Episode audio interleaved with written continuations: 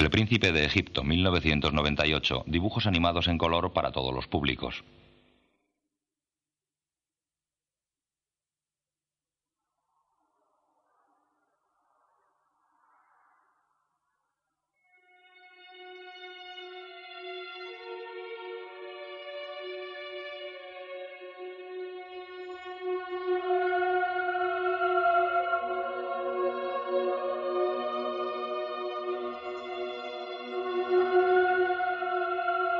Película que van a ver es una adaptación de la historia narrada en el Éxodo. Si bien se han tomado algunas licencias artísticas e históricas, creemos que esta película es fiel a la esencia, los valores y la integridad de una historia que constituye una piedra angular de la fe para millones de personas en todo el mundo. El relato bíblico de la historia de Moisés se encuentra en el Éxodo. DreamWorks Pictures presenta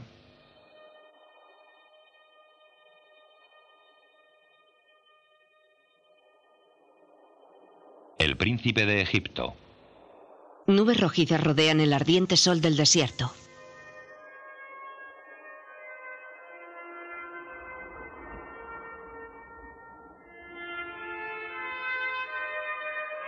Abajo, sobre las secas arenas que bordean el río Nilo, multitud de esclavos hebreos vestidos con andrajosos harapos trabajan bajo el látigo de los vigilantes egipcios. Sumergidos en grandes charcas, mezclan arena, agua y paja hasta conseguir una pasta con la que fabrican ladrillos de barro llamados adobes, con los cuales los egipcios construían gigantescos templos. Filas de esclavos hebreos tiran de un inmenso busto de piedra grande como una casa de seis pisos que representa la cara del faraón.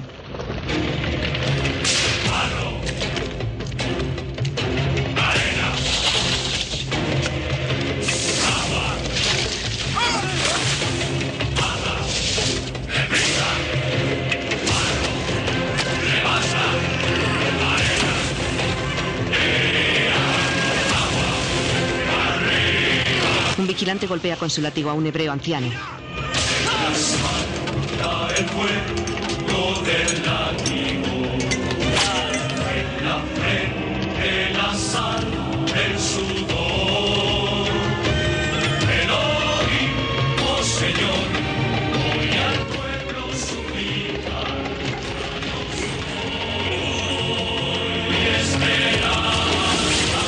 Los esclavos tiran de cientos de cuerdas hasta poner en pie una gigantesca estatua del dios Ra, que tiene cabeza de halcón y encima de ella el disco solar con una serpiente. Un anciano hebreo cae al suelo, otro hebreo joven y fuerte le ayuda a levantarse. Un vigilante egipcio les empuja para que sigan trabajando.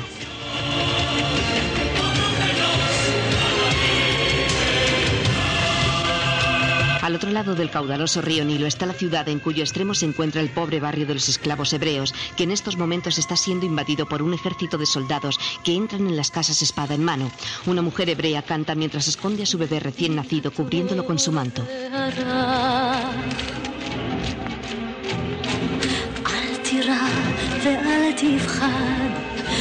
Sol nada puedo hacer por ti, solo así podrás vivir. Al cielo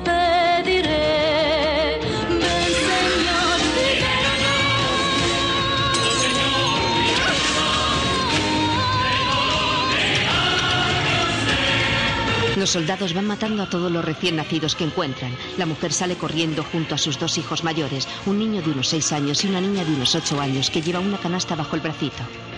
Se esconden ante el paso de los soldados y luego corren hasta salir de la ciudad. Huyen por la arena, atraviesan una zona de palmeras y llegan junto al río.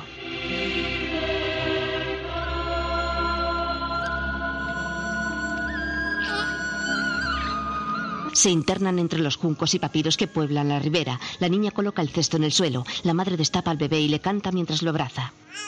Calla, mi vida, no hay que llorar. Duerme y sueña feliz. Siempre tú debes mi así yo estaré junto a ti. Lo besa y el bebé se duerme. La madre tapa el cesto. Río, río, con este gentil, llevas mi felicidad. Lo pone sobre el agua.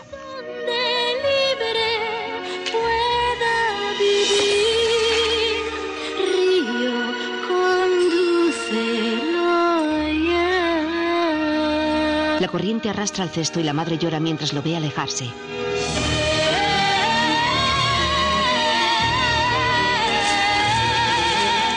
La hermanita lo sigue río abajo caminando por la orilla. Los peces saltan sobre el cesto. Un cocodrilo lanza una dentellada sin alcanzarlo y los hipopótamos luchan levantando olas a su paso.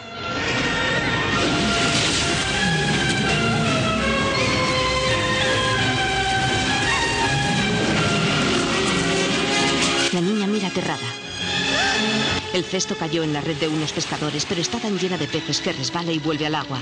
Allí está a punto de ser golpeado por los remos de otras embarcaciones. La niña ve impotente cómo los remos empujan el cesto sin dañarlo. Otra embarcación empuja el cesto donde va el bebé y lo lanza hacia la orilla junto al palacio del faraón. El río tiene una entrada que forma una piscina al pie del palacio lleno de elegantes aves acuáticas que emprenden el vuelo al llegar el cesto. Allí se está bañando la mujer del faraón con su hijo de un año de edad. De repente la reina ve el cesto. Deja a su hijo y abre la tapa. La niña que sigue al cesto lo ve y se asusta. Al ver al bebé que hay dentro, la reina sonríe con ternura. La niña se da cuenta de que ahora la reina cuidará de su hermanito y canta aliviada.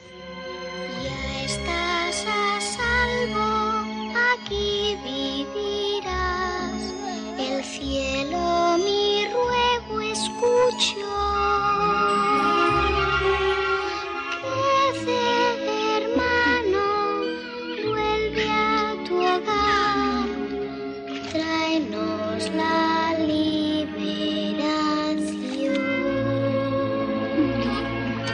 La niña vuelve con su madre mientras la reina camina orgullosa con el bebé en los brazos, sin hacer caso de su propio hijo que levanta las manitas hacia ella. Ven, Ramsés. Enseñemos tu nuevo hermanito a Faraón.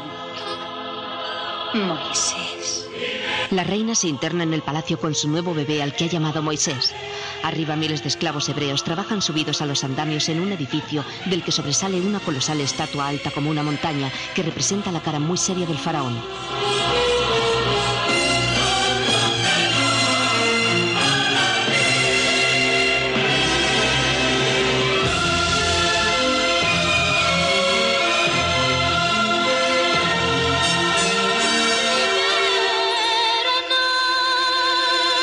Han pasado 16 años. Ramsés y Moisés son dos jóvenes príncipes que pasan junto al templo montados en sus carros de guerra. ¡Más deprisa! ¡Corréis como mulas! Pasan ante una pintura que representa al faraón en su carro de guerra.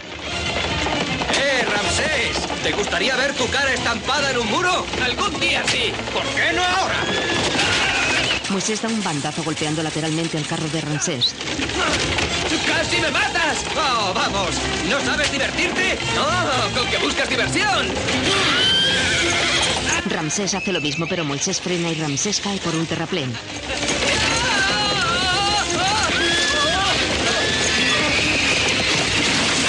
Llega abajo y mira alrededor. ¿Moisés? El carro de Moisés vuela sobre él.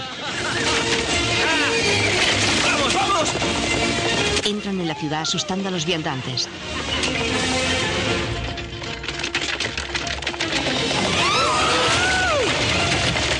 Moisés baja por una calle escalonada y luego corre a lo largo de un muro sobre el cual avanza el carro de Ramsés. Desde abajo Moisés le ve el trasero bajo la corta faldita. Sí, pero ahora no hay mucho que admirar. Ramsés salta abajo colocándose delante de Moisés.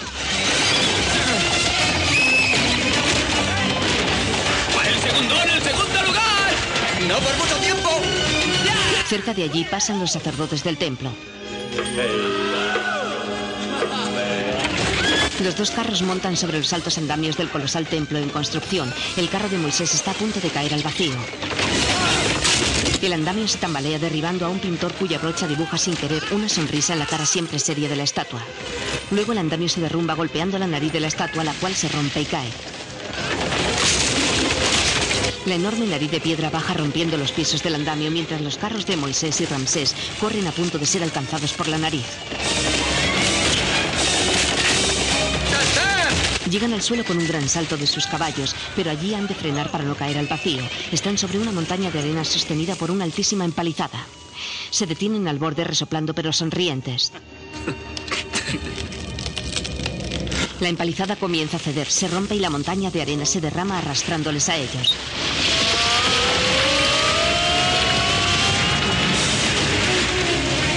La ola de arena alcanza a los sacerdotes e invade todo el templo en construcción. Sobre ella van los carros de los dos jóvenes. Al final saltan a tierra y corren al palacio.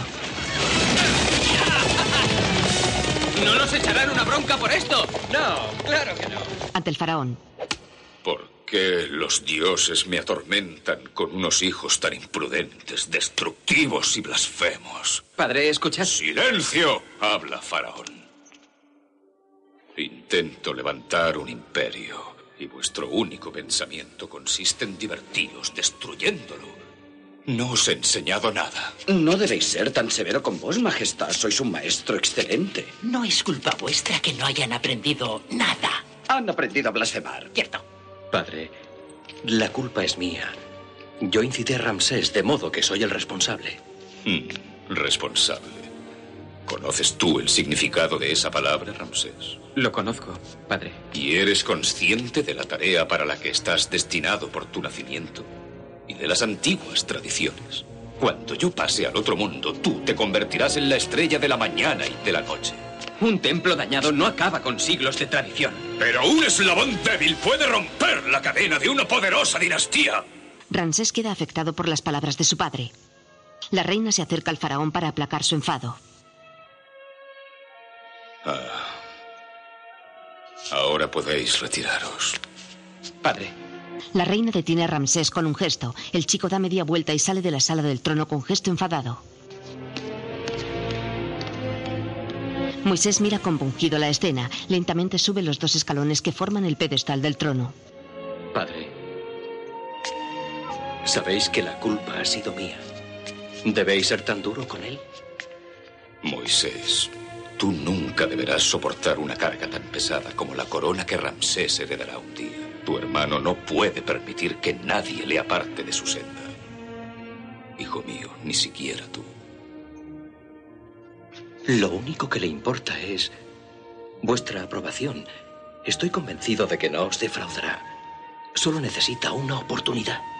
Tal vez. Tal vez, hijo. Retírate. Os veré a los dos esta noche. Moisés se va dejando a su padre pensativo. Al fondo, una enorme estatua del faraón repite su majestuoso y serio perfil, que parece mirar hacia el hermoso y fértil imperio del río Nilo. Por la noche, Ramsés está sentado en el regazo de una enorme estatua. ¿No ha ido tan mal? déjame en paz. Pudo ser peor.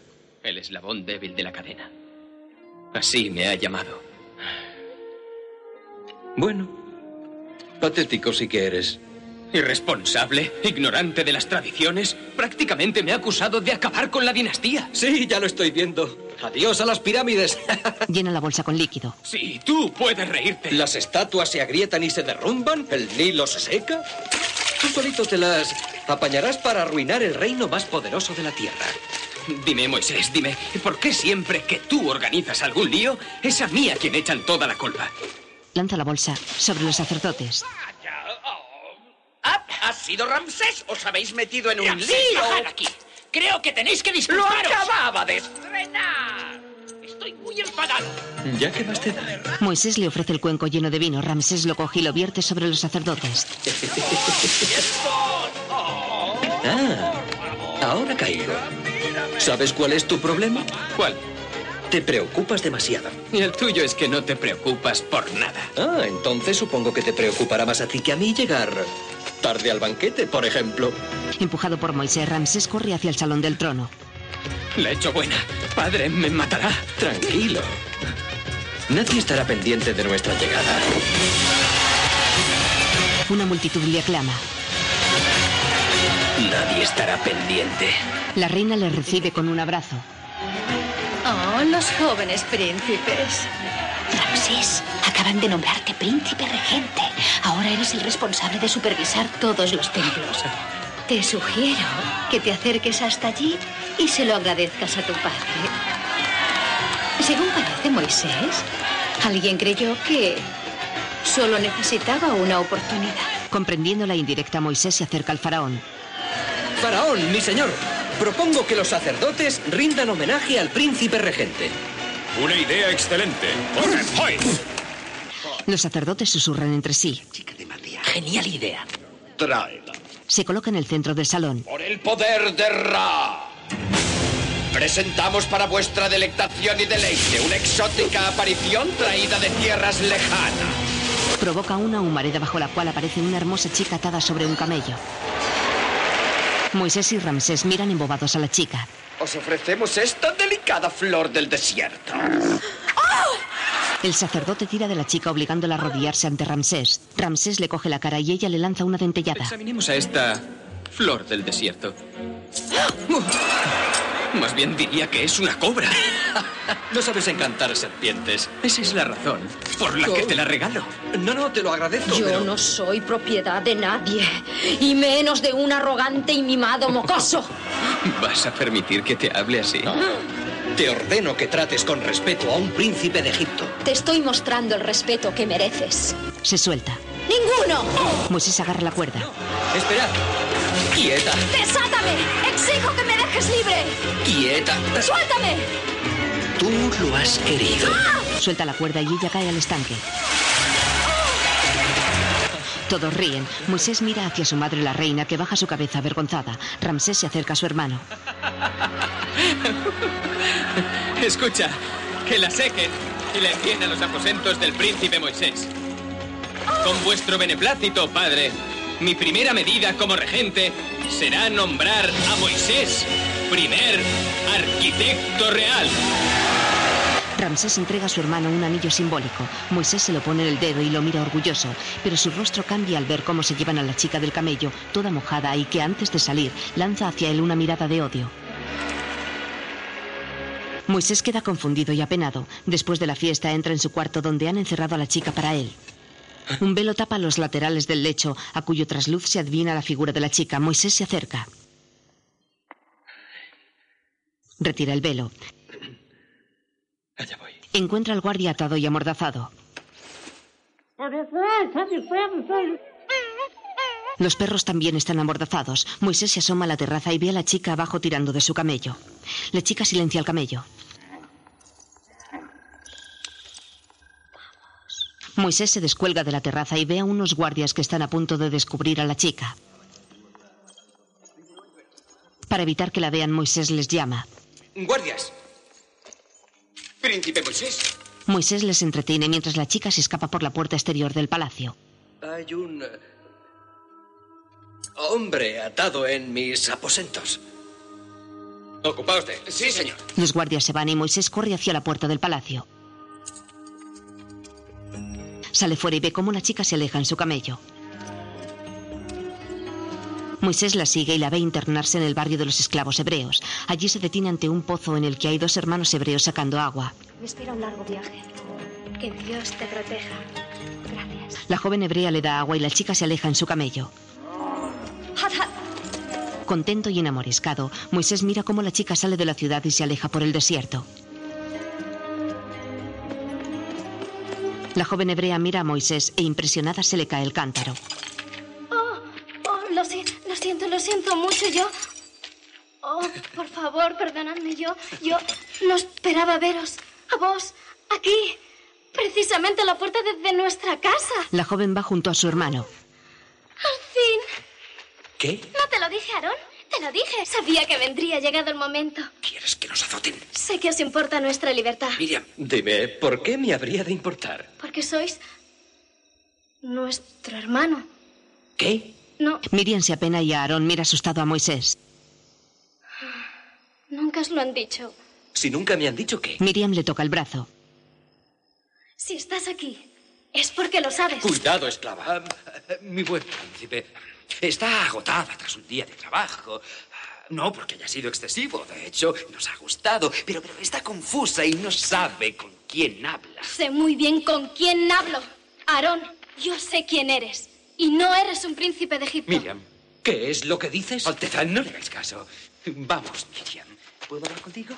No, Aarón, no. Por favor, Moisés, debes creerme. Eres hijo de mi madre, Joquebed. Ya, basta. Eres nuestro hermano. Eso no lo toleraré. Serás castigado. No, Aarón se arrodilla. Alteza, delira. Está delirando. Suplico vuestro perdón. Por favor, Miriam. No, Aarón. Nuestra madre te echó en un cesto al río para salvarte. Basta. ¿Salvarme de quién? Dilo. Pregunta al hombre al que llamas padre.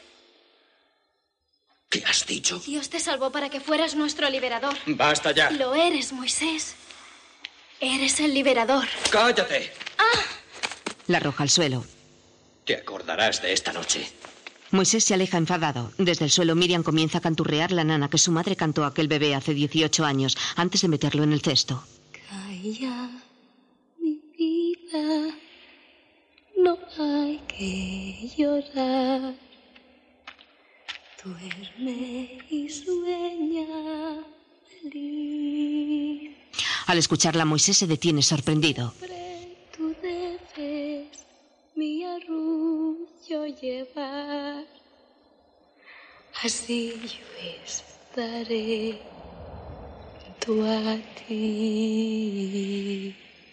Dos lagrimones caen por el rostro de Miriam, la niña que siguió al cesto hasta que la reina lo encontró. Conmovido por el recuerdo, Moisés echa a correr por las callejuelas del barrio hebreo. Choca con un anciano.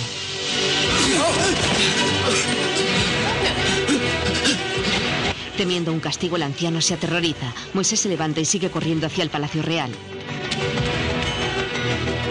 El palacio aparece al fondo de la calle. Moisés se detiene jadeante y lo mira de forma diferente, como si el palacio fuera ajeno a él.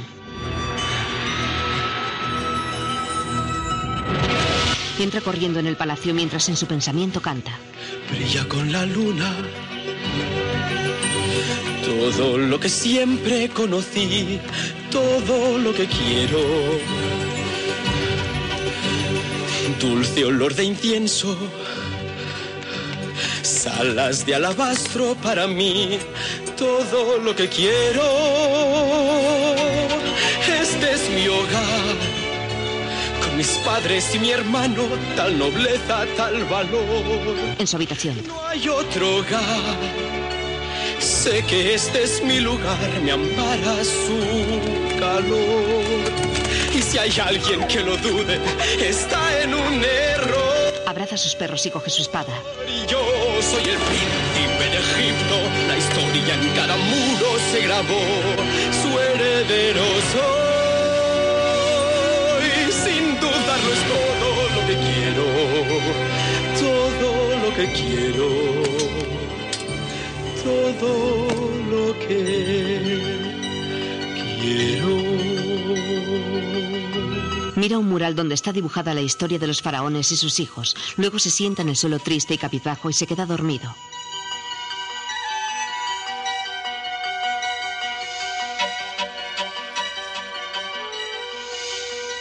Rápidamente comienza a soñar. Se ve a sí mismo dibujado en el mural de la pared. Cerca está el faraón sentado en su trono con su ejército tras él. El faraón ordena a sus tropas que avancen.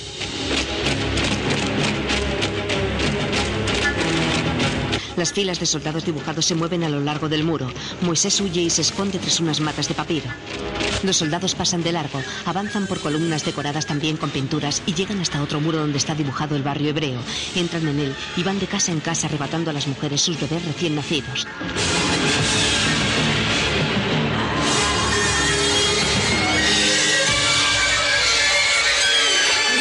Una mujer corre con un bebé en los brazos. Junto a ella hay otros dos hijos, un niño y una niña. La niña lleva un cesto bajo su bracito. La mujer evita las patrullas de soldados y huye saliendo de la ciudad. Moisés sigue a esta madre con sus tres hijos y ve cómo se acercan al río, internándose entre los papiros de la orilla. La madre mete al bebé dentro del cesto. La manita del bebé le agarra un dedo, pero ella tapa el cesto y lo empuja aguas abajo mientras canta una nana. Una lágrima rueda por la mejilla de Moisés. Pero los soldados vuelven del barrio hebreo y Moisés huye cayendo a un precipicio lleno de bebés muertos. Moisés despierta de la pesadilla.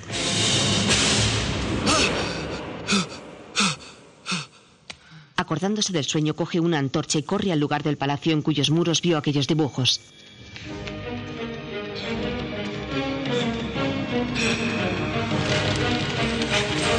Busca mirando en las paredes.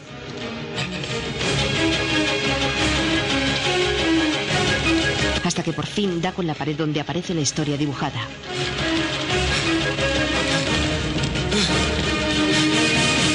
Representan al faraón extendiendo su dedo hacia sus sirvientes, los cuales están arrojando bebés recién nacidos al río, donde van siendo devorados por los cocodrilos.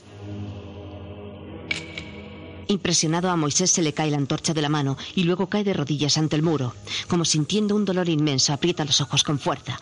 Una mano se le acerca por detrás y se apoya suavemente en su cabeza. Es el faraón que le habla. Los hebreos llegaron a ser demasiado numerosos. Podían alzarse contra nosotros. Padre, decidme que no lo hicisteis. Moisés, en ocasiones, obtener un bien superior exige realizar sacrificios. Moisés se levanta y apoya la mano sobre el dibujo de uno de los bebés que van a ser devorados por los cocodrilos. El faraón lo abraza. Sacrificios. Moisés rompe el abrazo negando con la cabeza, se aparta de su padre y echa a correr. Solo eran esclavos. Al amanecer el chico aparece sentado ante el estanque donde la reina se bañaba cuando lo encontró en el cesto. Llega la reina.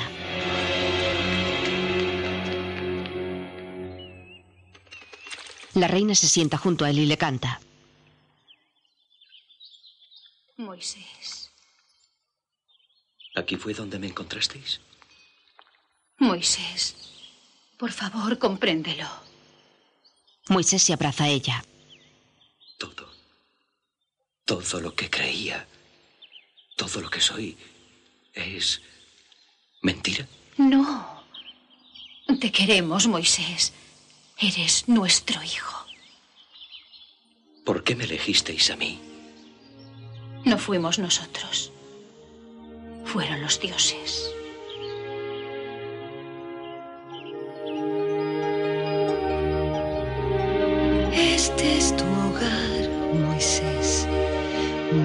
En el río que te trajo hasta mí.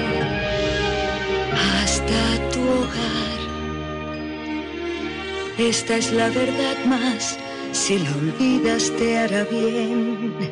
Si los dioses te bendicen, no preguntes el por qué.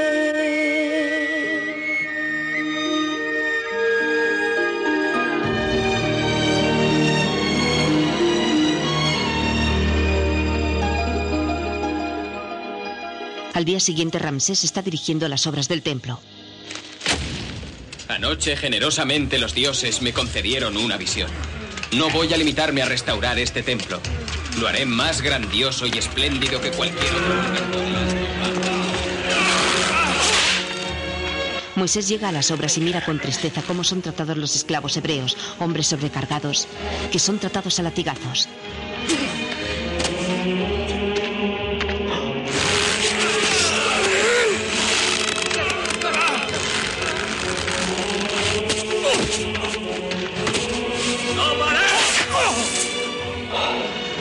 Mira dolorido el sufrimiento de las personas de su raza. Ramsés se le acerca. Moisés, mira. La fortuna ha convertido nuestro leve contratiempo en una gran oportunidad. Sé que a nuestro padre le complacerá lo que tú y yo vamos a crear. ¡Quédase! ¡Más rápido! Moisés ve a Miriam y a Aarón sobre un andamio. Esto solo es el principio. Una gran puerta dará acceso a una ciudad nueva construida de una caliza blanca más deslumbrante que el sol. Y aquí, una estatua de Apis, dios del Nilo, flanqueada por dos galerías de columnas. ¡Basta! Miriam, no. Alguien tiene que parar esto. Es inútil, déjalo. Un guardia golpea a un esclavo anciano. Miriam protesta y Aarón la contiene. Sin poder contenerse, Moisés corre al andamio. ¡Basta! ¡Quieto! ¡Basta! ¡Deja a ese anciano! ¡Moisés! Ramsés mira extrañado cómo Moisés salta sobre el guardia, el cual cae del andamio y se estrella contra el suelo. Otro guardia se acerca al cuerpo caído. ¡Apartad, apartad, fuera! ¿Quién ha sido? Todos miran arriba del andamio donde está Moisés. ¡Allá arriba! Jadeante por la impresión, Moisés mira a su alrededor como un animal acorralado. Miriam, Aarón y otros esclavos observan al chico asustados. Moisés se aleja, Miriam le retiene. Moisés. Moisés se zafa de ella, baja del andamio y corre atolondrado por un terraplén. Rueda por el suelo y se levanta. Ramsés le detiene. ¿Qué es lo que ocurre? Moisés. Moisés se zafa de su hermano y continúa corriendo. Ramsés monta en su carro de guerra y le da alcance. Le corta el paso y baja del carro. ¡Moisés! Vete. No, espera. Tú ya lo has visto. He matado a un hombre. Ya nos ocuparemos de eso. Será como si nunca hubiera pasado. Nada de lo que digas cambiará esa muerte.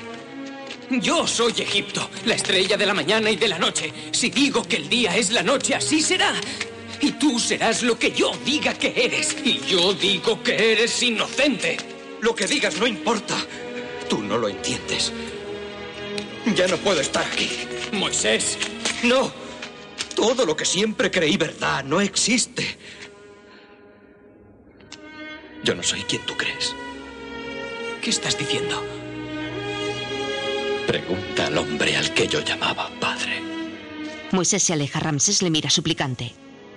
Moisés, Moisés se detiene. Ramsés le tiende la mano. por favor.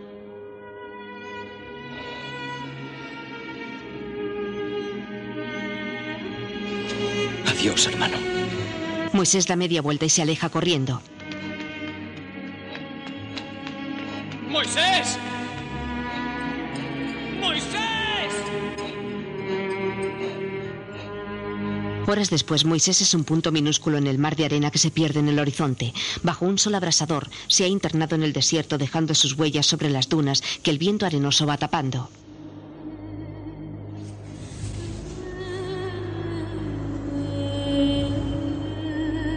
Al anochecer el sol poniente tiñe de rojo las interminables dunas. De noche Moisés avanza luchando contra una tormenta de arena. Y así continúa varios días, siempre avanzando por la seca llanura o las dunas ardientes.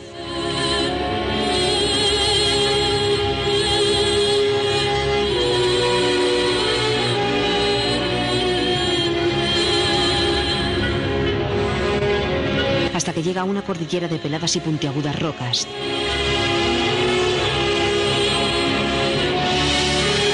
Moisés camina agotado. Su pie se traba en el fino pico de una roca. Ve que su sandalia se ha roto. La tira furioso. Luego se arranca el pectoral y los brazaletes de oro, símbolos de su dignidad real. Se quita la sortija que le dio Ramsés cuando le nombró arquitecto real, pero con gesto melancólico se la vuelve a colocar en el dedo. Luego se quita la peluca y la arroja al suelo, donde la arena la cubre rápidamente. Después queda sentado en el suelo pensativo y con la cabeza gacha. Una tormenta de arena se acerca a él. Es como una gran ola que avanza sepultando todo lo que encuentra a su paso. La tormenta le pasa por encima sin que él se mueva un ápice.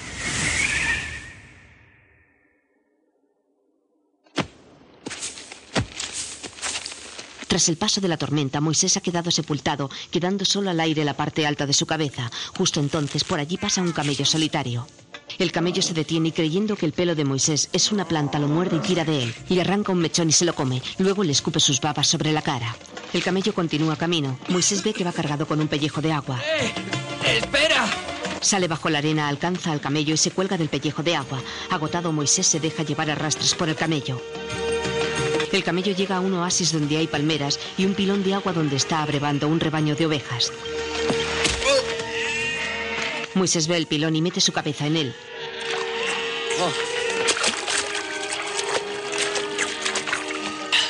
Oye voces, se vuelve y ve a dos hombres que están maltratando a tres niñas.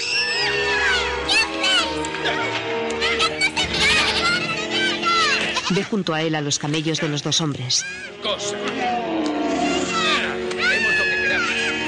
Se levanta sin hacer ruido y desata los camellos. Luego grita hacia los hombres. ¡Eh, vosotros! ¿Son vuestros camellos? Moisés arrea a los camellos que corren sueltos hacia el desierto. Los hombres salen tras ellos tratando de cogerlos. Las niñas miran a Moisés que se desmaya por el agotamiento cayendo al pozo. Las niñas tiran de la cuerda para sacarlo. Llega una joven. Niñas, ¿qué estáis haciendo? Sacar del pozo al hombre raro. ¿Sacar de este pozo al hombre raro? Eso sí que no lo había oído nunca. ¡Ah! ¡Vaya! Oh, ¡Tranquilo! ¡Les sacaremos de ahí! ¡Aguante! Es la joven a la que Moisés ayudó a escapar del palacio. Ella tira de la cuerda izando al chico, pero... La joven le reconoce y vengativa suelta la cuerda. Moisés vuelve a caer al fondo del pozo. La chica se aleja muy ufana. Una de las niñas comenta. Por eso dice papá que no se casará. Después en el campamento unas mujeres bañan a Moisés. No tienen por qué hacer esto, señoras. Por favor, en serio, ya estoy bastante. No, ay, no. Me hacen cosquillas. Me han lavado entero. ¡Uh! no. Veo que... Las chicas se asoman. ¡Quiero verle! Llega el padre. Mil veces seas bienvenido. No serás forastero en esta tierra. Llegas como una bendición. Y esta noche te honraré como mi huésped. Se va. Es mi padre, Jetro, gran sacerdote de Madián. Por la noche todos se reúnen en torno a una hoguera formando un círculo adornado con tapices y bandejas de frutas. Moisés sale de su tienda y se asoma. Una de las niñas le tira del manto. Siéntate conmigo. Moisés se sienta. Coge una fruta, pero la niña le detiene. Aún no. Lo siento. Hijos míos, demos gracias por estos alimentos tan abundantes. Habla el padre de las chicas. Y también demos gracias por la presencia de este valiente joven a quien honramos esta noche. Señala Moisés. Por favor, os lo ruego. En mi vida he hecho nada que merezca tal honor. La chica llamada Séfora y su padre se extrañan de la respuesta. Primero, rescataste a Séfora de Egipto. Y luego defendiste a las más pequeñas de los bandidos. ¿Dices que eso no es nada? Creo que no sabes lo que es digno de honor. Canta. Un solo hilo de un gran tapiz, aunque brille de verdad, si no está tejido, no conoce su finalidad. La piedra que en la cima está de la gran montaña no es, ni será más importante que las piedras que hay al pie. Si quieres saber si es de algún valor tu vida y tu ser, con tus ojos de hombre no lo verás. Siempre debes mirar con la mirada celestial. Todos se cogen de los hombros y bailan formando una fila en torno a la hoguera. Una de las niñas tira de Moisés. Baila conmigo. No conozco este baile. Moisés permanece sentado siguiendo el ritmo con las palmas. Pasan los días y Moisés ayuda a los nómadas a montar sus tiendas. Después Séfora le entrega un largo callado para que cuide de las ovejas. Un lago de oro en la arena no es mejor que un manantial. Y para la oveja su pastor a un rey se puede comparar. Ayuda a parir a una oveja. Y si un hombre pierde su poder, ¿pierde acaso su valor? O tal vez vive un nuevo y más puro renacer. Entrega la cría a Séfora. ¿Y cómo valoras a un ser cabal por lo que tiene o da? Nadie puede medir lo que él valdrá. Respuestas habrá, respuestas tendrás al intentar ver con la mirada celestial. Vivir compartiendo con ilusión tu gozo y tu amor le da a lo que tienes su auténtico. Pasa el tiempo y celebran otra fiesta. No hay vida que pueda escapar aún de los vientos del azar. Tus pasos tan inseguros son. Ven a bailar. Pero al fin podrás danzar. Ahora Moisés baila junto a los demás. Pero al fin podrás danzar.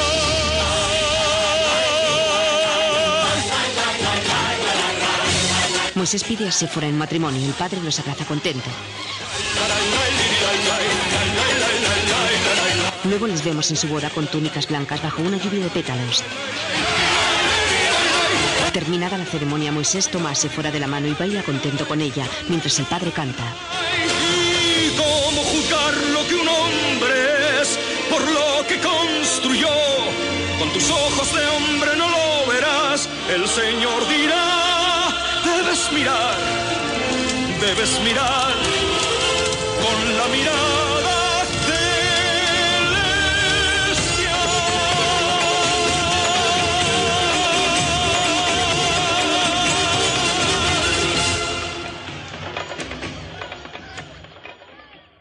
A la mañana siguiente, Séfora duerme apaciblemente en la cama. Moisés, que se ha dejado crecer la barba, le acaricia la mejilla y le da un tierno beso.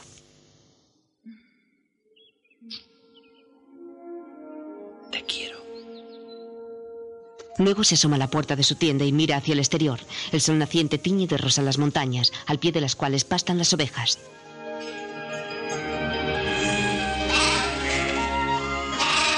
Moisés aspira con fuerza.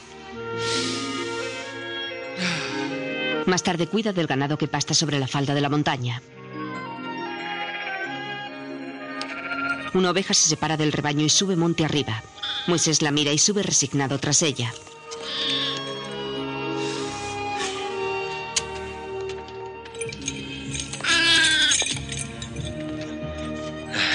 Aún no sé hacer esto. La oveja se mete en una caverna y Moisés entra tras ella. De repente se detiene al notar un extraño resplandor proveniente del fondo de la cueva.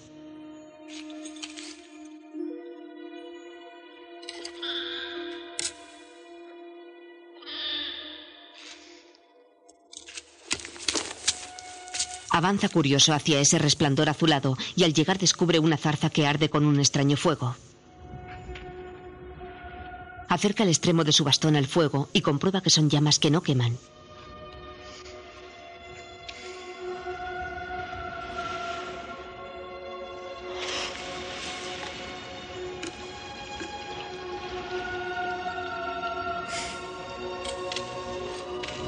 Asombrado acerca su mano a las llamas, las cuales la envuelven sin quemarla. De repente comienza a escuchar una voz.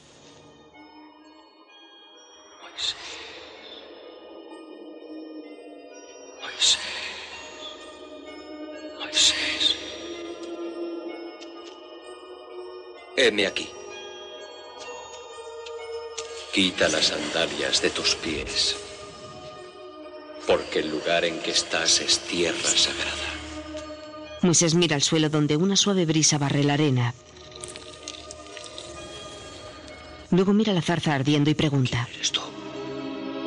El fuego le responde. Yo soy el que soy. No lo entiendo.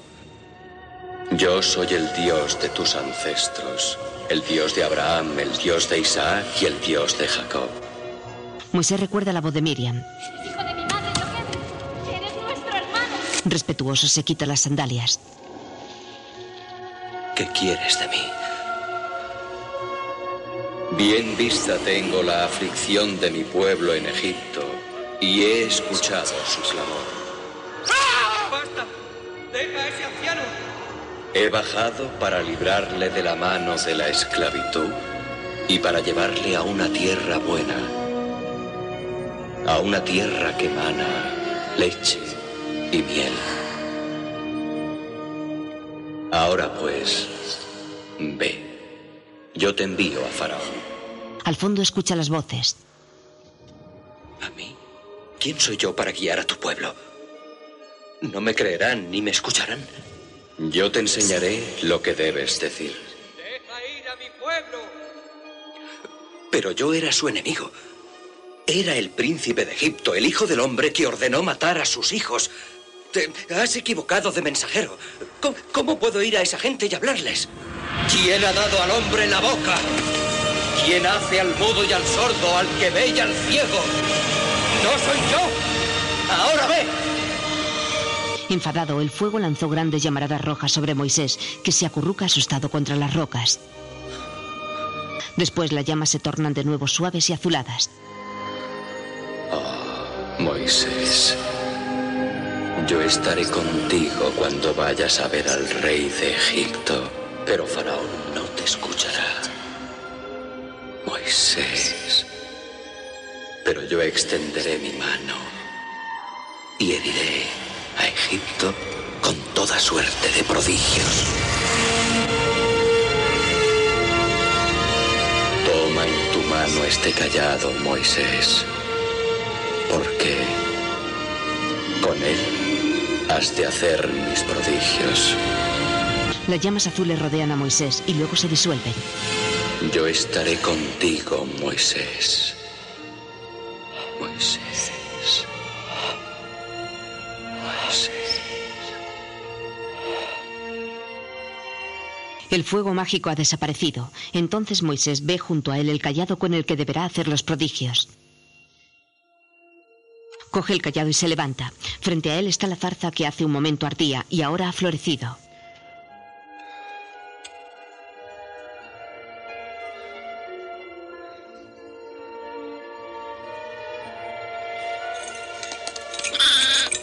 Moisés sale de la cueva con la oveja.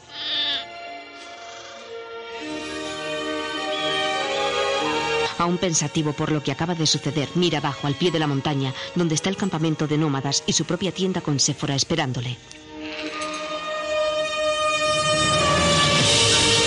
Con súbita determinación baja, llega junto a Séfora, la abraza y besa, y le cuenta eufórico lo que le ha pasado con el fuego que no quema y la voz que escuchó.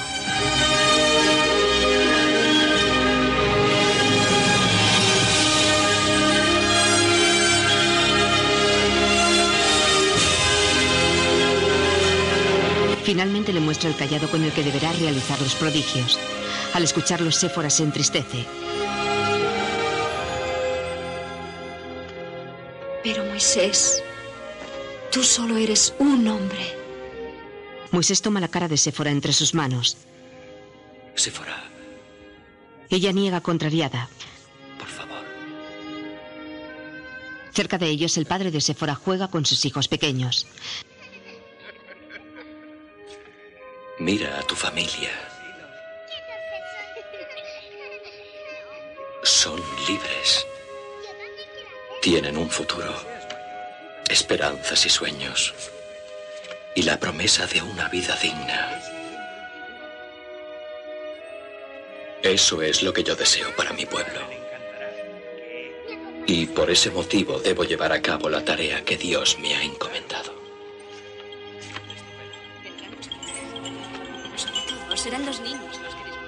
Séfora le mira seria y luego se abraza a él.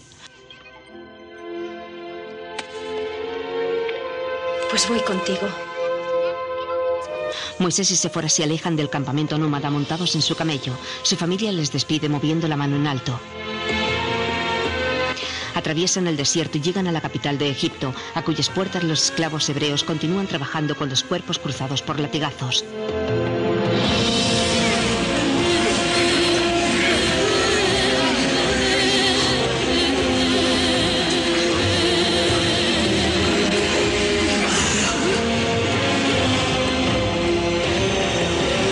Moisés vuelve a ver jóvenes, niños y ancianos trabajando como animales bajo el látigo de los guardias.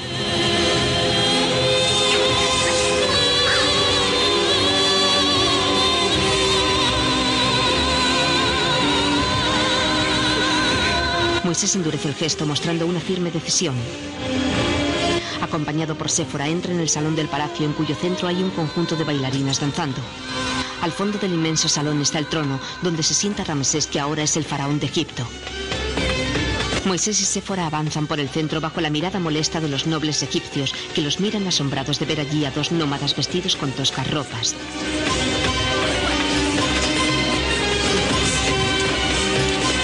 Cuando ya están cerca de la escalinata que accede al trono, Ramsés los ve y ordena parar la danza. Quedan desconcertados. ¿Ramsés? Moisés. ¿De verdad eres? Olvidando el protocolo, Ramsés baja la escalinata y abraza a Moisés. ¡Moisés! ¡Ramsés! Te daba por muerto. Mírate.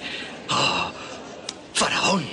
¡Ay, mírate tú! Dime, ¿de qué vas vestido? Se abrazan.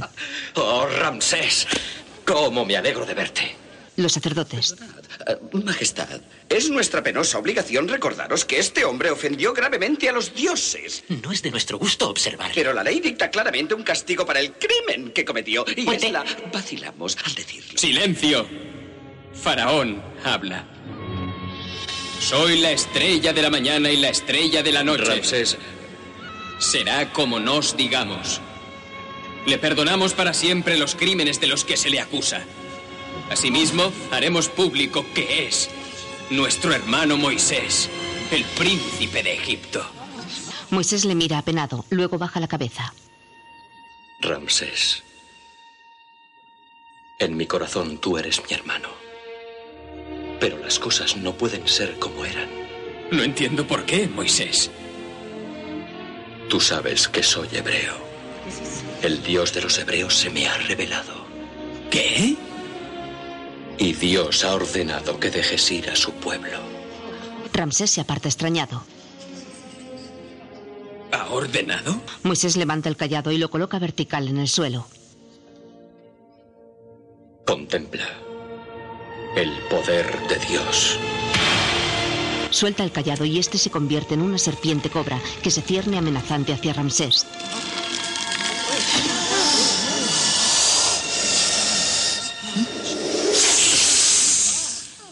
Vaya, es impresionante, ¿sí? Mm. Está bien, Moisés. Seguiré tu juego. A los sacerdotes. Jotep, hoy. Dada este encantador de serpientes, nuestra respuesta. Los sacerdotes hacen cerrar todos los ventanales dejando una rendija por la que entra un rayo de sol.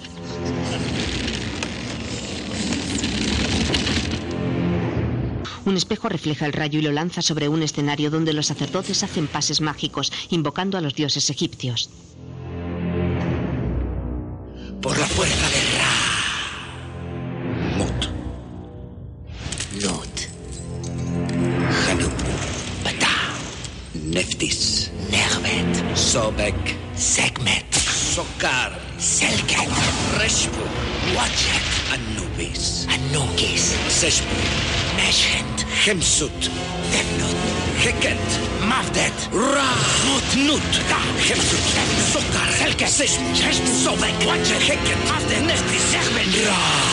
Los dos sacerdotes producen fogonazos y nubes trucadas que rodean a Moisés. Que tienes muy buenos amigos. Con poder para hacernos temblar. No te ofendas por nuestras sonrisas. Lecciones tú no puedes a este par dar. Pues con los grandes juegas ya.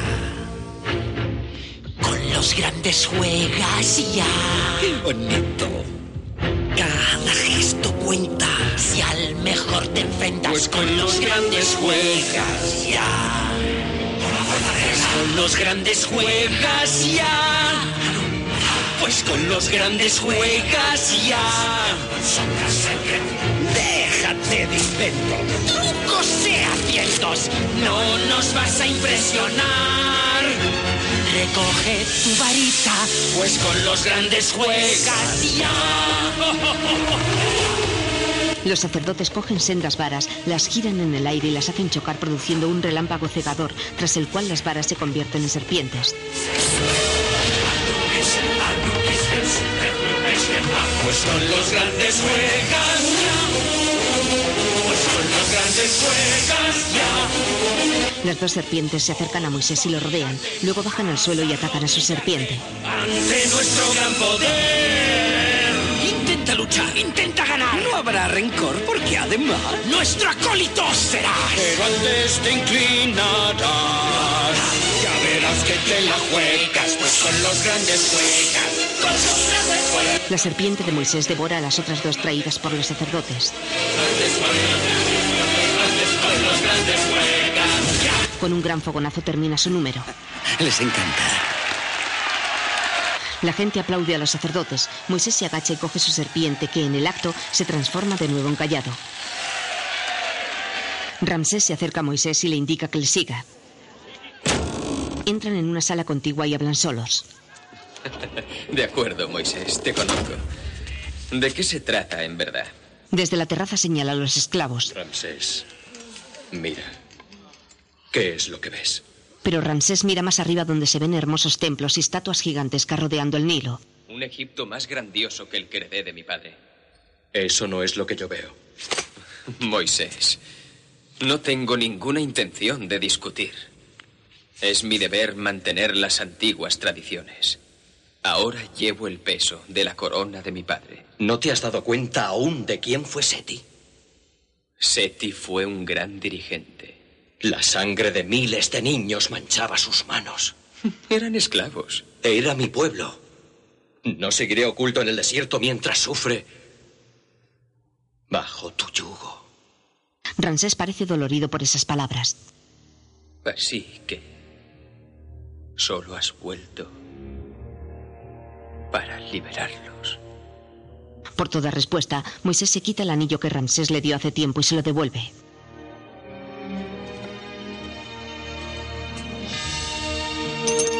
Ramsés coge el anillo y lo mira con pena.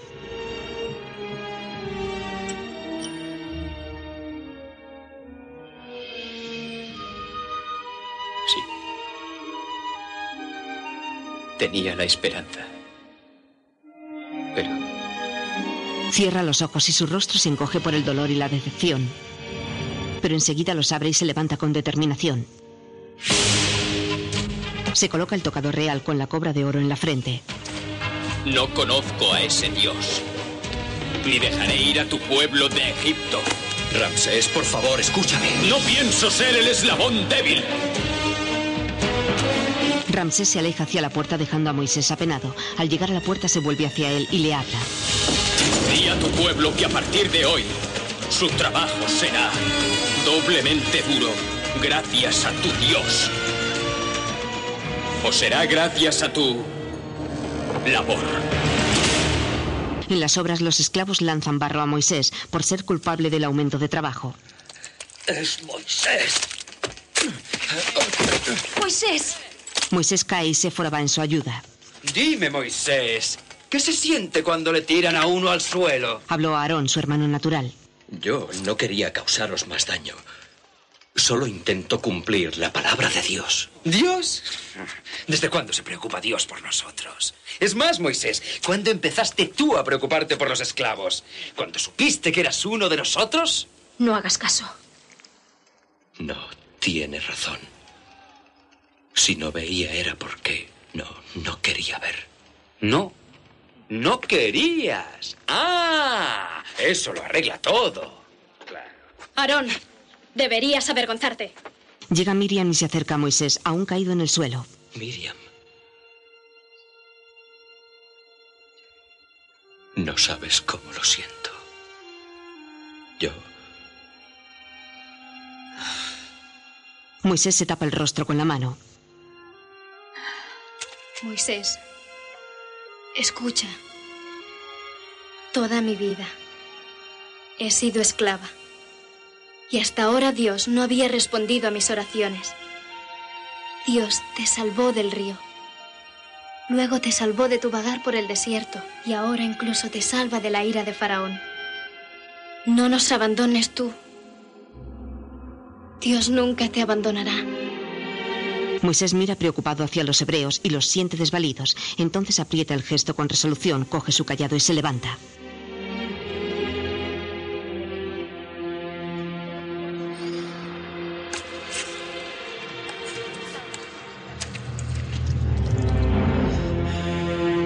Fondo ve la canoa real navegando por el ancho río Nilo. Decidido se dirige hacia allí apoyándose pesadamente en su largo y tosco callado. Miriam y los demás hebreos le siguen maquinalmente a pesar de la protesta de Aarón. Miriam, ¿qué haces? Miriam. Llegan a la orilla del río y desde allí Moisés ve a Ramsés sentado en un trono que hay en el centro de la barca real. A sus pies está su hijo, niño de unos 5 o 6 años, al que Cotet y Coy, los dos sacerdotes, divierten con juegos de magia. Pongo la bola en la taza, la bola desaparece. ¿Dónde está? La tiene en la mano. ¿Te gusta? Moisés le llama. ¡Ramsés! ¡Deja ir a mi pueblo! Lo repites una y otra vez como un loro, ¿eh?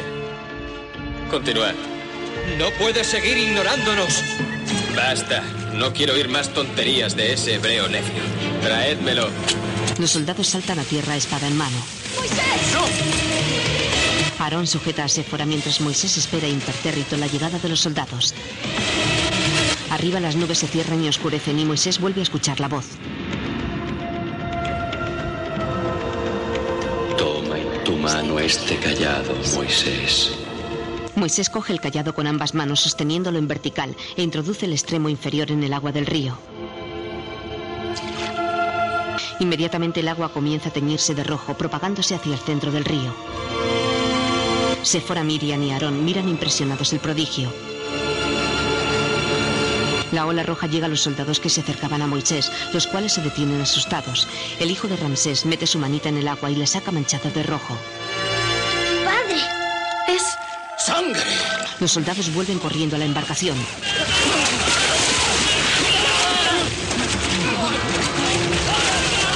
Ramsés se levanta airado y se vuelve hacia Potet y Coy, los dos sacerdotes magos. Joder, Coy, dadme una explicación. ¡Ah! Está tranquilo, Majestad. Ah, sí. Vamos a demostraros que los poderes de nuestros dioses son superiores. Ponen agua limpia en una fuente de barro y luego le echan polvos colorantes. Por el poder de Ra. El agua se tiñe de rojo. Ramsés mete la mano en la fuente comprobando que se mancha de rojo.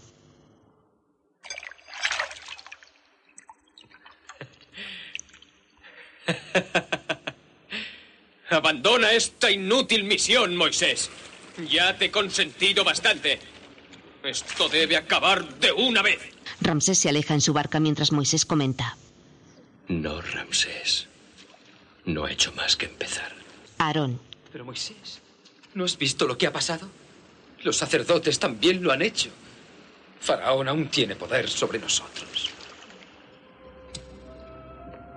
Sí, Aarón, es cierto, Faraón tiene el poder.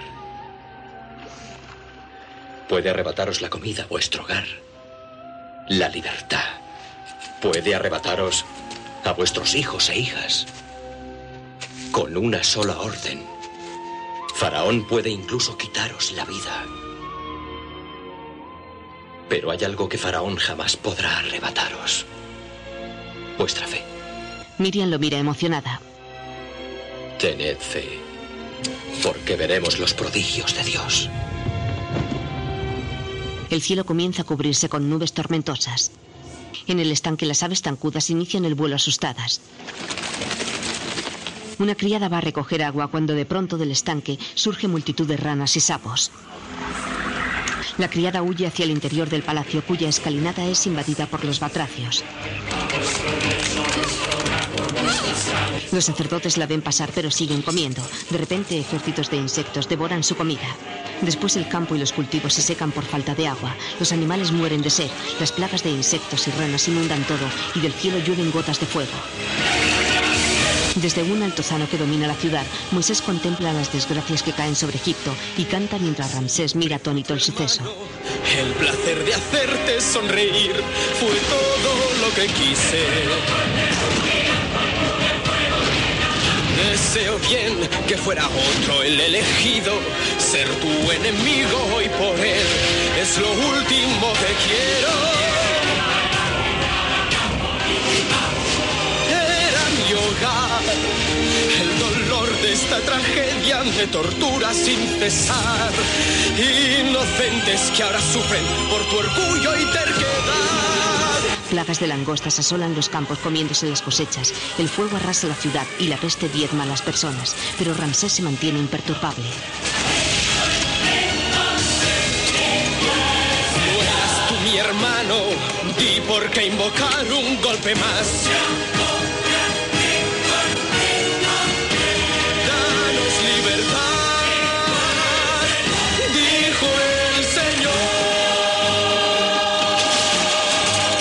Airado Ramsés echa a los dos sacerdotes mientras las plagas continúan. No eras tú mi hermano, ¿cómo es que tu odio así creció? Esto es lo que quieres. Mi alma se endurece y nada importa lo que costará. Esta es la verdad, nunca os daré la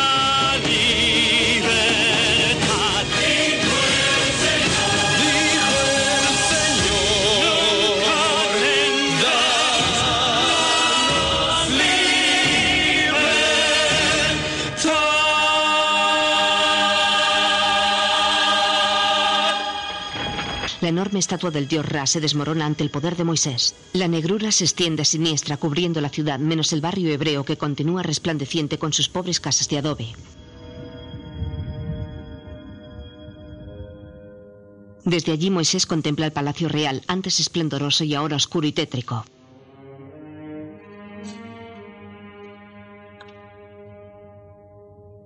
Echa andar y se interna entre las grandes columnas del palacio agrietadas por el sufrimiento. Moisés las mira apenado al ver tanta belleza estropeada.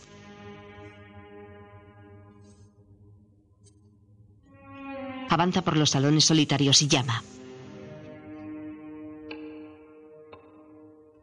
¿Ramsés? ¿Ramsés? Oh, a ver si lo adivino. ¿Quieres que deje ir a tu pueblo, no? Ramsés bebe sentado en el regazo de la gran estatua. Esperaba encontrarte aquí. ¡Lago! Arroja la botella. Ramsés, debemos acabar con esto. Está sentado en la misma estatua donde solía hacerlo de joven. Ramsés, por favor, háblame. Aquí siempre hemos hablado. Ramsés no responde. Moisés suspira penado.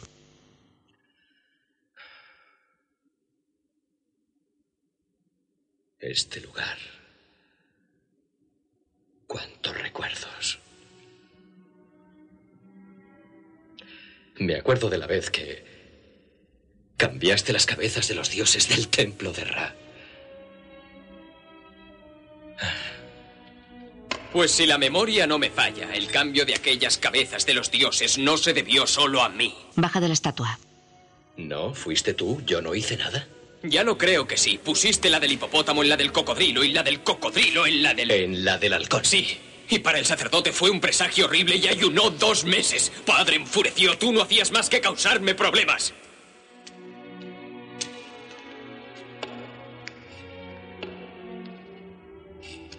Pero reconozco que después siempre estabas allí, junto a mí ayudándome a salir de ellos.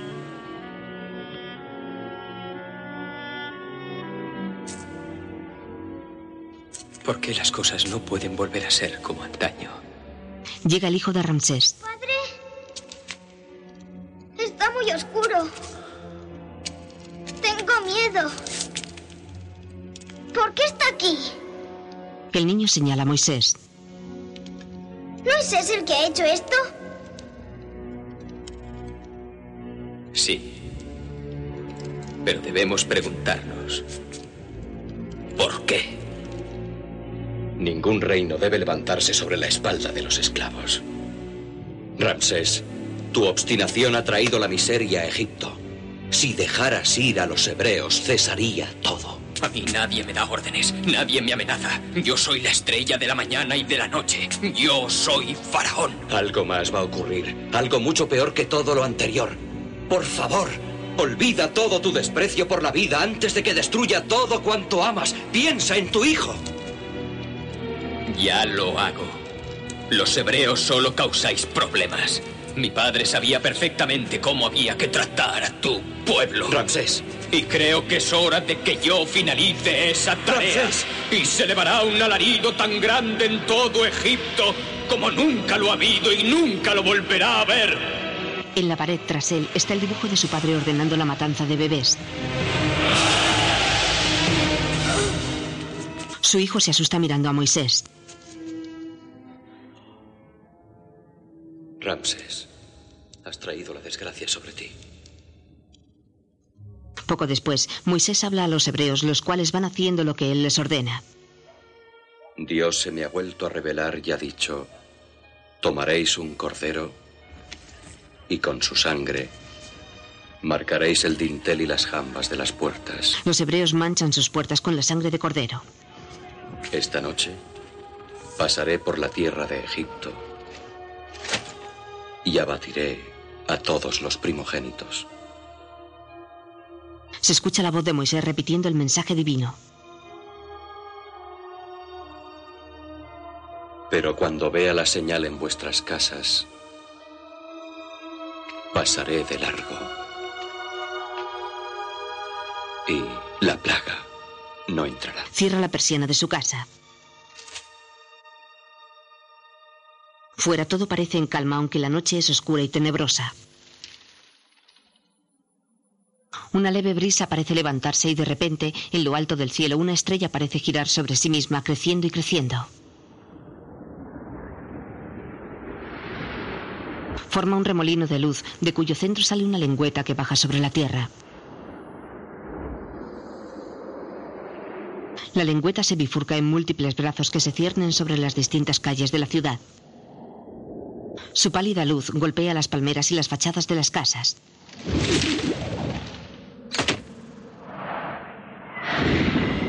Pasa ante una puerta pintada con la sangre del cordero. Sus moradores hebreos tiemblan de terror, pero la lengua de luz rebota en la puerta y pasa de largo. Ahora llega una casa egipcia donde una madre duerme con sus hijos. La luz entra y el niño mayor expira con el sonido de la muerte. La luz retrocede ante otra casa hebrea marcada con sangre de cordero, pero entra en una casa egipcia más.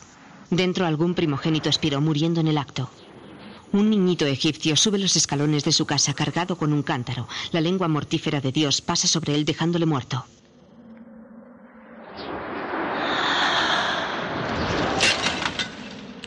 Cientos de lenguas recorren las calles de la ciudad, llegando hasta el Palacio Real, donde penetran ante el terror de los guardias.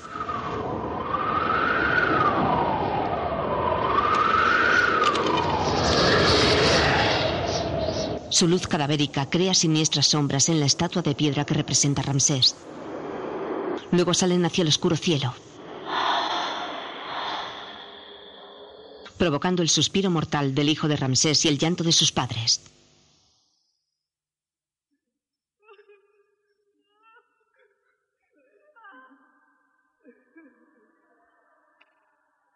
Ramsés avanza con el cadáver de su hijo en brazos y lo deposita sobre el altar de piedra. Un rayo de luna cae de lo alto iluminando la trágica escena. Llega Moisés con cara compungida.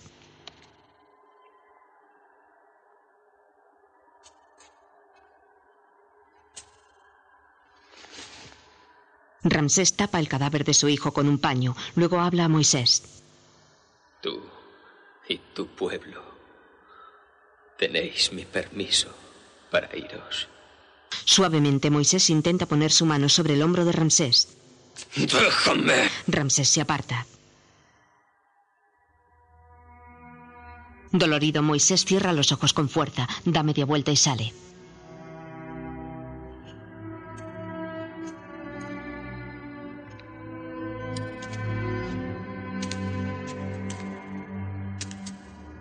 Ramsés queda inclinado sobre el cuerpo de su hijo. Poco a poco levanta la cabeza y lanza una mirada de odio hacia el lugar por donde se fue Moisés.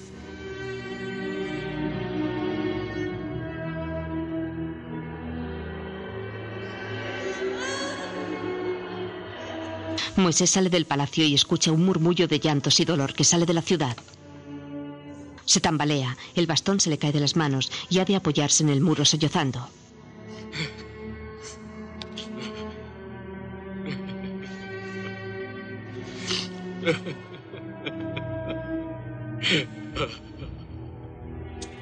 Después camina capizbajo hacia su casa.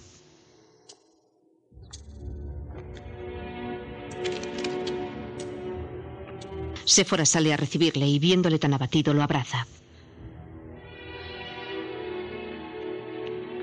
Después sale Miriam que parece interrogarle con la mirada. Moisés asiente levemente con la cabeza como diciéndole, sí, ya somos libres.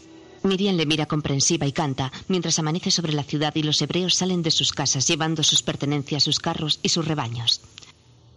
Cada noche oré, no sé si alguien me escuchó.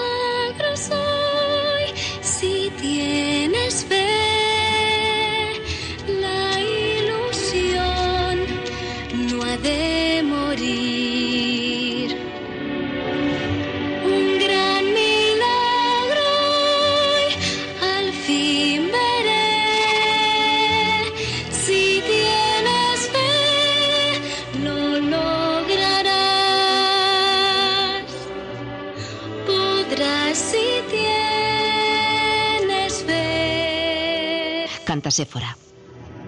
Malos tiempos son, ni la oración ayuda ya.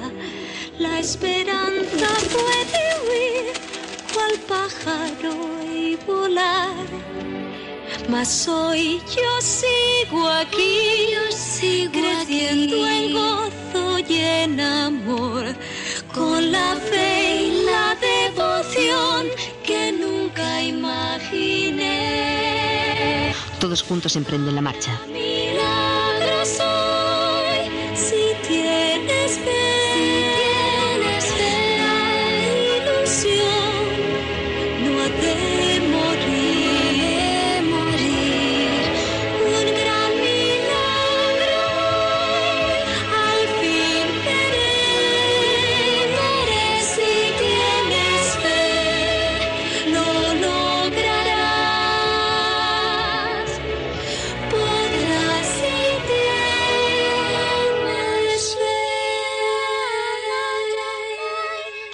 Cantan en su lengua hebrea.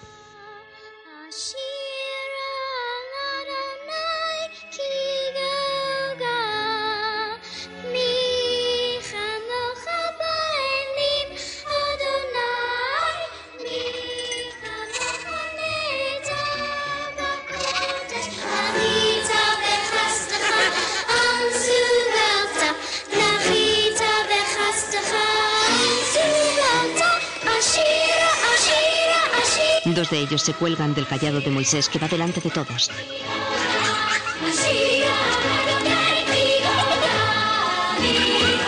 Uno cabalga sobre un burrito y otro corretea entre los gansos. Un padre levanta a su hijo en alto y las jovencitas bailan.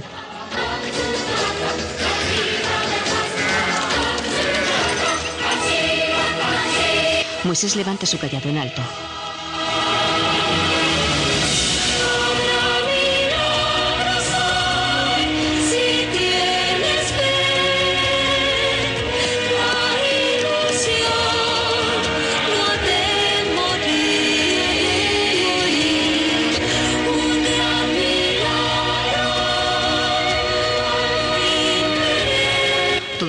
Forman una marea que avanza por el desierto. Por la noche continúan andando a la luz de antorchas.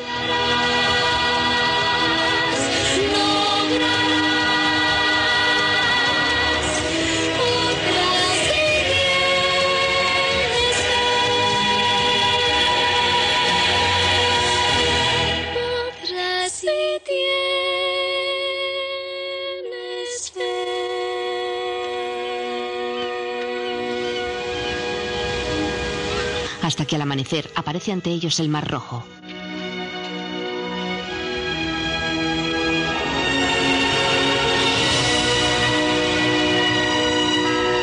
Cansados los hebreos dejan en el suelo sus sacos, sus bolsas y sus cántaros y se disponen a descansar y dar de beber a los animales. De repente el hombre que hace de vigía toca su cuerno avisando peligro.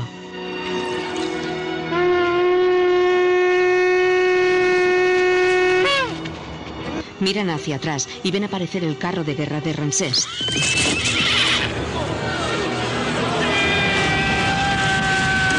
Al frente de su ejército, Ramsés se lanza al galope contra ellos. Los hebreos quedan aterrorizados, pues el mar les corta la huida. Nubes tormentosas comienzan a cubrir el cielo. Cae un rayo y se forma una columna de fuego que se alza del mar y da sobre el ejército egipcio.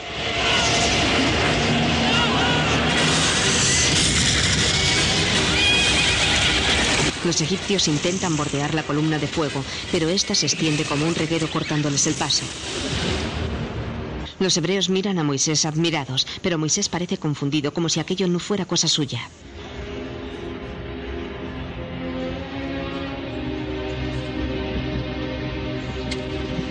Luego se vuelve hacia el mar y mira a su callado.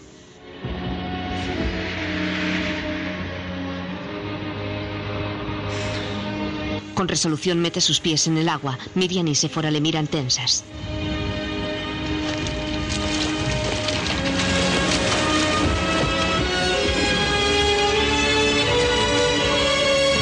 Con el agua por las rodillas, Moisés levanta el callado en alto, cierra los ojos y luego lo mete verticalmente en el agua. Con este callado has de hacer mis prodigios. El agua huye hacia los lados formando una inmensa ola y dejando un pasillo vacío que llega hasta la otra orilla del mar. A izquierda y derecha de este pasadizo se forman dos olas quietas que sujetan las aguas para que no caigan. Los hebreos gritan entusiasmados.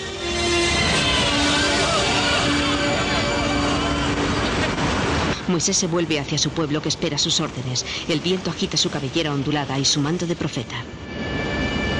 Aarón se le acerca, mira las paredes de agua abiertas en el mar y un brillo de esperanza ilumina sus ojos.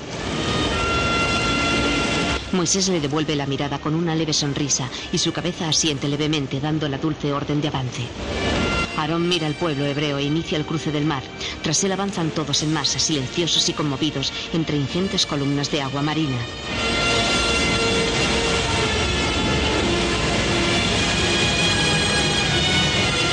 Al fondo del desfiladero de agua en movimiento, la masa de hebreos parece una fila de hormigas entre gigantescas paredes. Cruzan con carros, animales y enseres. Al llegar a lo más profundo del fondo marino, la falta de luz les obliga a encender antorchas y avanzan como una fila de luciérnagas recortadas contra paredes de cristal. Los relámpagos de la tormenta recortan la silueta de grandes monstruos marinos que nadan tras la pared de agua. Los niños se asustan y sus madres los tranquilizan.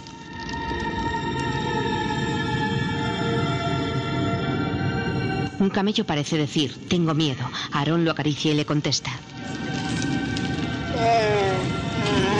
Sí, también yo. Mientras tanto, la columna de fuego que tapa el paso al ejército egipcio se diluye y desaparece.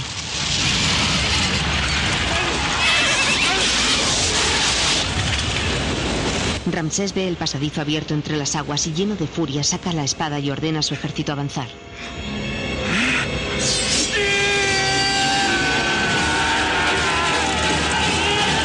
Con Ramsés en su carro de guerra al frente, el ejército se adentra en el pasadizo al galope. El carro de Ramsés choca contra unas piedras, las ruedas se rompen y él cae a tierra. Se levanta y grita a sus hombres. ¡Quedéis quietos! ¡Matadlos! ¡Matadlos a todos! Moisés les ve venir. ¡Los soldados se acercan! Los hebreos corren espantados. ¡Moisés! ¡Corre, corre! ¡Mirad la orilla! Ven abrirse el final del corredor por el que aparece la dorada luz solar.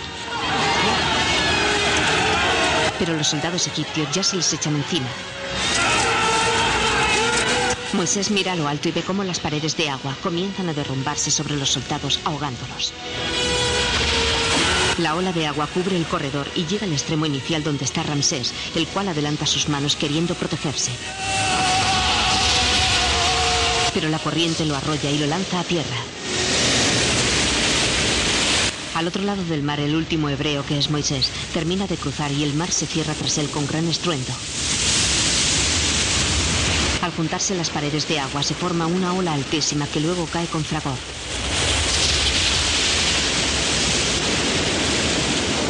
Desde la orilla los hebreos miran espantados el prodigio. Las aguas vuelven a su calma habitual.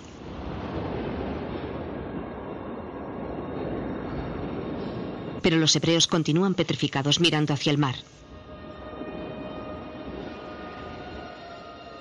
Finalmente Miriam reacciona y se abraza a su hermano Aarón.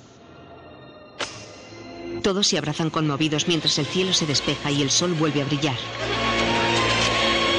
Un viejo coge un puñado de tierra entre sus manos. Una niña abraza a su madre y Séfora se arroja en los brazos de Moisés.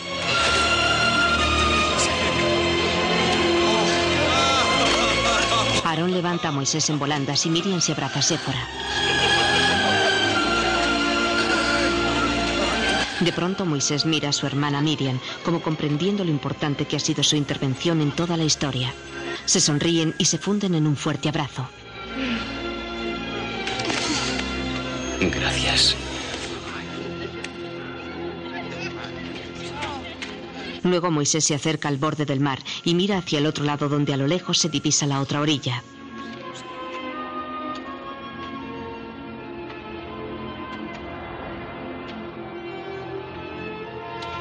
Allí sobre una roca pelada está Ramsés solo gritando desesperado.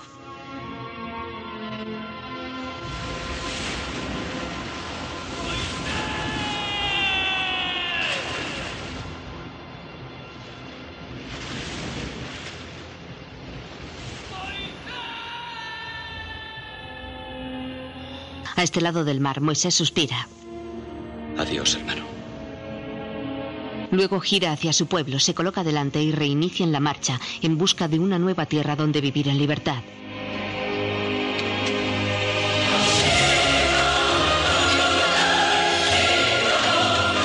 Séfora detiene a Moisés y le hace mirar hacia atrás, hacia la ingente masa que le sigue. Mira. Mira tu pueblo, Moisés. Ya es libre. Con su alto y tosco callado en una mano y su manto mecido por el viento, Moisés observa el avance de su pueblo.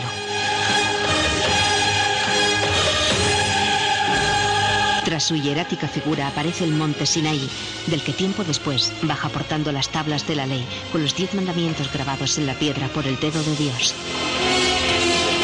Transido de un halo profético, Moisés desciende sobre su pueblo con las míticas tablas en las manos.